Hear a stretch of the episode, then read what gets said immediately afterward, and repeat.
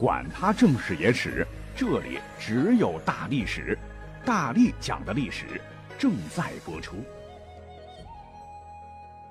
大家好，我是你们的大力丸啊！再次郑重的、强烈的推荐一下啊！所有喜欢历史的朋友们，不妨可以用手机搜索 D A L I S H I 二零二，或者是三零三四零四都可以哈，就是加入到。大历史的 VIP 群，我们一起畅聊历史。时不时我也会在这个群里边空降冒个泡啊。好了，我们来讲今天的节目。上期呢，我们讲了讲几位史上最强的小人物的故事，也给这么多年来这个历史界啊，为历史究竟是偶然还是必然啊，争来争去的这个问题啊，给了一个另类的答案。你像想当年战国末期的荆轲刺秦，如果没有那个医生救了秦始皇，秦朝肯定不会二世而亡吧？西汉初年，如果不是那个小小的五州卫使刘彻，后来还会发动旷日持久的对匈作战，导致民生凋敝，让大汉差点崩了溃吗？东汉末年，若不是许贡手下的三位死士为了义气射杀了江东小霸王孙策，三国时代会不会在历史上出现？还会不会有《三国演义》这本书呢？啊，再比如说唐初，若不是王志，那李唐王朝可能又会是另外一番景象。再再比如说，在盛唐的时候，那个胡人甲，如若不是，嗯。讲到这儿，各位你信不信啊？我能听到你心里面在说话啊！你肯定会讲，你你你说的这这都谁呀？胡人甲，前头那个王志我还不认识呢啊！好吧，我们就先讲讲王志啊。说起王志这位仁兄，的确在历史上是名不见经传，但是就是这么一位小人物，彻底改变了当年李世民的命运。所以要讲这个小人物话，必须要从李世民的身世开始讲起啊。据史料记载，李世民在四岁的时候呢，当时家里来了一位大师。他当年一看李世民老爹李渊的面相，大人，呃您是贵人，而且您必有贵子啊！当这个大师见到小李的时候，哎呀，差一点就砰哧跪在地上了。这孩子了不起了不起啊！龙凤之姿，天日之表，等到二十的时候，必能济世安民呐！啊说的李渊是大喜过望，便采济世安民之意，为儿子取名为世民。的确啊，童年时代李世民就展现了过人的天赋，是聪明果断，不拘小节，接受儒家教育，学习武术，擅长骑射。那话说，一眨眼就到了十几年之后的公元六百一十七年，李渊在十八岁的李世民的劝谏之下。下定决心晋阳起兵反了他娘的大隋，并在公元六百一十八年称帝，建立了唐朝，立嫡长子李建成为皇太子，封李世民为秦王，李元吉为齐王。三人呢皆是窦皇后所生。要说起来，李世民受封为秦王，那可真的不是走关系、靠裙带啊！他少年从军，曾去雁门关营救了隋炀帝。唐朝建立后，李世民先后率部平定了薛仁高、刘武周、窦建德、王世充等军阀，在唐朝的建立与统一过程中立下了赫赫战功。而与之相反，李世民的哥哥啊，甚至他的这个弟弟，在很多的影视小说作品当中都被黑成了渣呀。尤其这个太子李建成，哎呦，觉得他就是个小人，是心怀鬼胎、小肚鸡肠，嫉妒他弟弟李世民，拉帮结派，就是个卑劣小人，让人看不起。而实际上，在真实历史上，哈哈李建成的能力是非常强的，宽简仁厚，富有政治才能和军事才能。如果说历史让他当皇帝，应该不会比唐太宗差多少啊。那根据《旧唐书·建成传》中说，李建成当上太子之后，高祖忧其不贤政书，每令其时事，自非军国大事，悉委决之啊。那各位想一想，李渊是谁呀？啊，肯定不是大家伙以前想的糊涂蛋啊，都觉得大唐开国的功劳都是李世民的。实际上，李渊乃是当世的英雄，英明神武啊。也是被给矮化了，所以他选定继承人，以他的这个洞察力，绝对不会走眼啊，让李建成处理国家的日常事务，明摆着就想把江山留给李建成做。那么这边，哎呀，眼看大哥要当上皇帝了，李世民很不开心呐。大唐江山一半我打的，凭啥他当皇帝？我觉得我最适合那李世民的大哥李建成，他就算是再宅心仁厚啊，弟弟明显要跟自个儿抢皇位，那不成。于是兄弟间就展开了明争暗斗。李建成是联合李元吉一起对抗李世民，而朝中的文臣武将也是分为两大派啊，相互倾轧，活脱脱极品宫斗剧。那么话说，时间来到了公元六百二十六年的时候，大唐边境告急，因为突厥人来犯。李建成趁机推荐齐王李元吉出征，李渊从之。李元吉奏请以秦王府的尉迟敬德、程之杰、秦叔宝等将领随行，亦获恩准。这很明显就是想把李世民架空嘛。可是李世民那不是吃素的，他哪能干呢？于是兄弟三人是吵得不可开交。在武德九年六月四日，公元六百二十六年的七月二日这一天，李渊决定，这样可不行啊！啊，再吵下去，文臣武将选边站，争执的脸红脖子粗，这样搞下去可就不是突厥犯边的事儿了，而是大唐会不会面临分裂的大事。于是决定啊，次日专门召仨兄弟入宫，好好询问一下李建成和李世民。那李建成得知消息之后呢，就决定第二天先入皇宫和李世民对峙。当然了，啊，历史上还有另外一个我们现在都熟知的说法，说李建成他真不是个东西，想借此控制秦王兵马不说，还准备啊，在李元吉出征的时候，在昆明池设伏杀害秦王。可是李建成他压根儿不知道，自个儿的东宫啊出了一个内奸，而这个内奸。就是王志当时担任绿庚城这么一个小屁官，那绿庚城是干嘛的呢？呃，其实呢就是人肉报时器，就跟《长安十二时辰》里面那个报时和呃估计干的一样的工作。他是当天第一时间呢就把一个秘密情报送到了李世民那儿啊，告诉李世民说大事不好啊啊！李建成准备在李元吉出征国家举行大典时，在昆明池设伏兵杀你。之后呢，他们会上奏啊，说您暴病身亡，并活埋尉迟敬德等亲信。啊！李世民听罢，倒吸一口凉气，又惊又气啊。于是，在长孙无忌、尉迟敬德力劝下，决定先发制人，是行周公之事，以安社稷。李世民是谋定而后动啊，这才有了那场震惊大唐、惊心动魄的玄武门之变。第二天的早晨，李世民便带着自个儿的亲信，在两兄弟必经的玄武门埋伏好。李建成和李元吉这哥俩哪成想到李世民敢这么干，于是乎都命丧当场啊！李世民先射死了其兄李建成，尉迟敬德又斩了其弟啊！然后呢，李世民双手沾满亲人的鲜血啊，浩浩荡荡的去逼宫了。那你想哈，刀架在脖子上，李渊被逼无奈，只得封李世民为太子。李世民当时是用吸食父亲乳头的动作，明确表示，只要他在位，就一定不忘父亲的养育之恩而善待父亲。这李元见大势已去啊，只能交出权力，当了个太上皇，了此残生去了。那讲到这儿，你可能又会问了。啊，李建成、李元吉啊，要把手握重兵的秦王李世民搞死，那这可是天大的机密呀！东宫王志一个报时员，根本不入流啊，他是怎么获知情报的呢？哎，也许啊，是无意间偷听到的，还是他也有眼线啊，埋在太子身边，这可能永远是个谜了。所以，客观来讲的话，如果当时没有王志第一时间的及时告知，或者通过种种方式打探到这个消息，那么中国历史上的一个伟大的盛世，哎，会不会就是贞观之治呢？后头还会不会有武则天这号差点灭了李唐满门的女皇？哎，这就真的不好讲了。所以，王志他真的改变了历史，但是。吊诡的是啊，那么在玄武门之变之后，李世民是大肆赏赐有功之臣，可他对这个王志却冷落之极啊，没有留下任何赏赐的记录，其人在史书上寥寥数笔之后就彻底的消失了。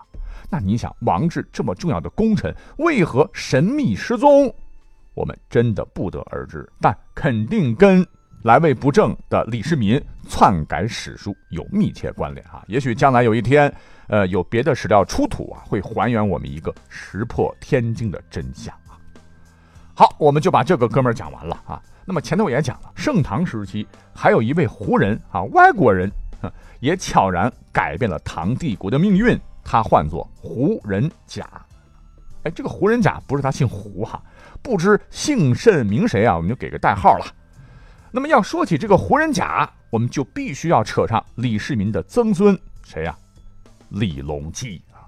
话说当年啊，年轻有为的李隆基和他的姑姑太平公主发动政变，镇压了想当武则天第二的韦后。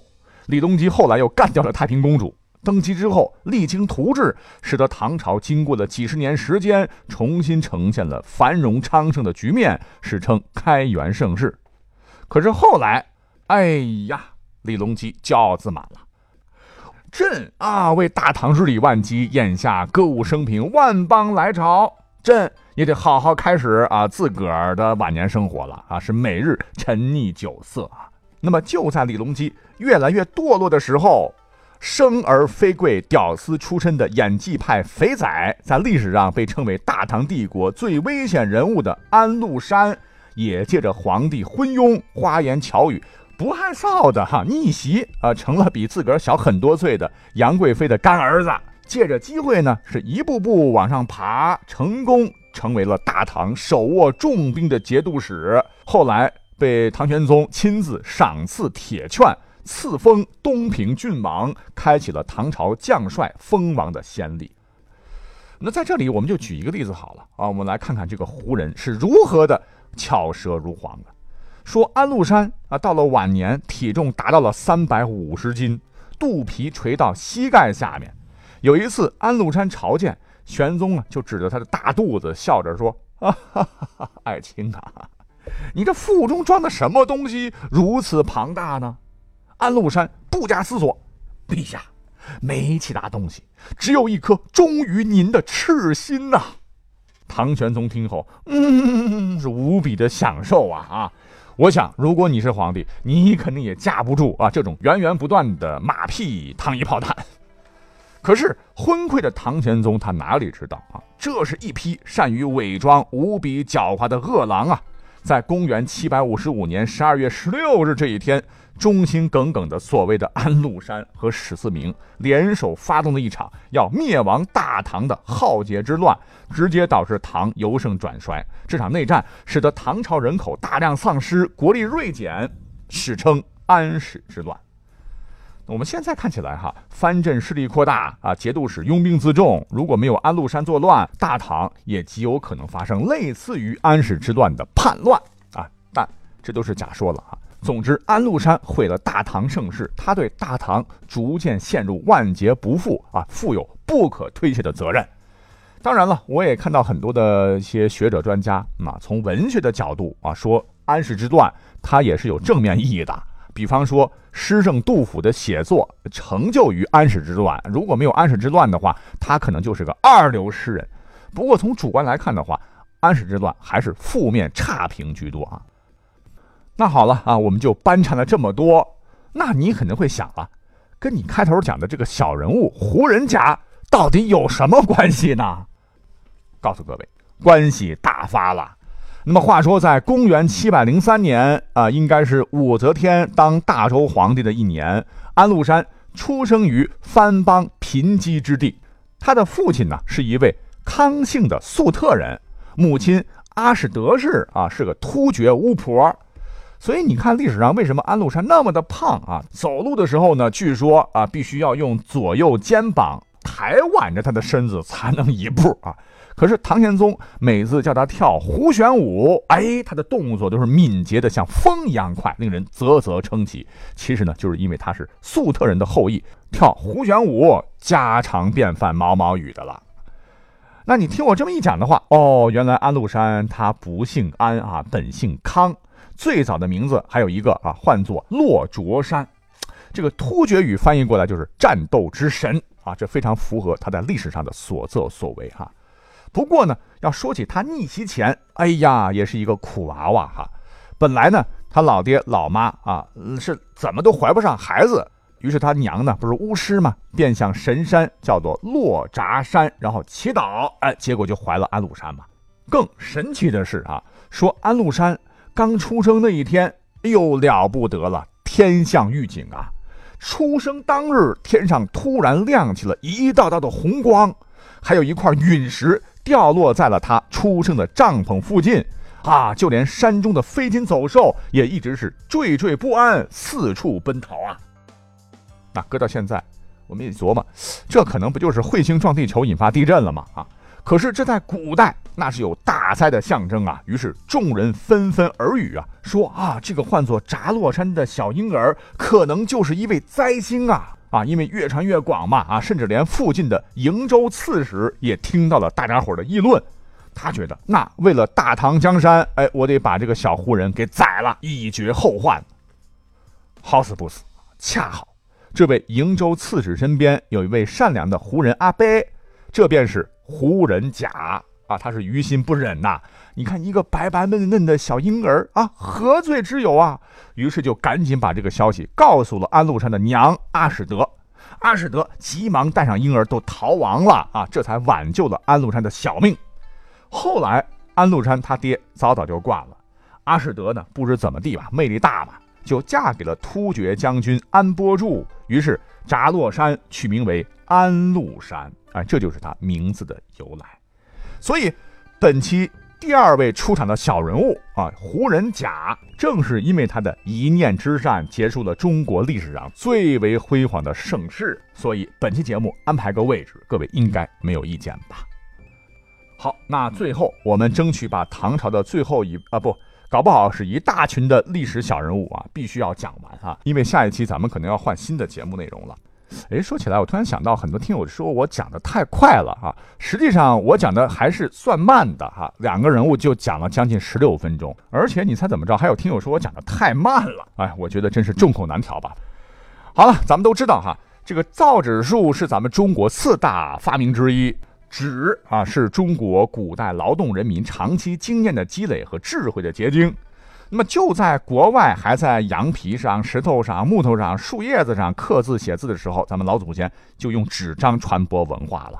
后来我们的造纸术流传到欧洲，给正在处在黑暗的中世纪的欧洲带来了文艺复兴运动中的重要的文字载体，影响了全世界，也成为了人类文明史上的一项杰出的发明创造。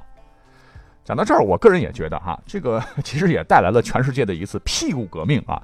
咱们用手指擦屁股之前，国外大家伙都是用石头、木棍，甚至是动物皮毛、生鱼片擦屁股。所以纸张的传入也开启了人类文明如厕的先河。所以一直以来哈，大家对于造纸术传入欧洲，都觉得是一件影响全世界的历史大事件。可是很遗憾，却很少有人去真正关心咱们的造纸术是怎么漂洋过海传过去的哈。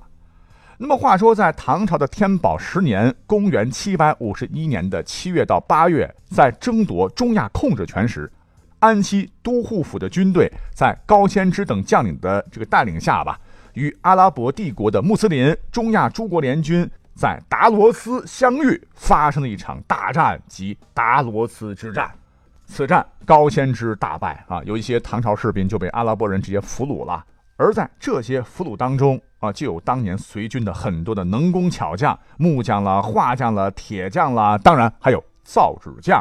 于是乎，造纸术啊就流传到了西亚，后来又到了欧洲啊。如果没有造纸术，你可知道哈，欧洲可能还会徘徊在中世纪的无尽的黑暗之中很久很久啊。说不定第一次工业革命会出现在咱们国家呢哈。所以，呃，这一些被阿拉伯人俘虏的唐朝的造纸匠。这个历史上啊，虽然说没有留下任何的姓名，但是他们改变了整个世界的格局。我真心认为，他们才是历史上最牛的小人物。感谢收听今天的节目，别忘了微信搜索 D A L I S H I 二零二三零三或者是四零四，我们一起加好友啊，拜拜。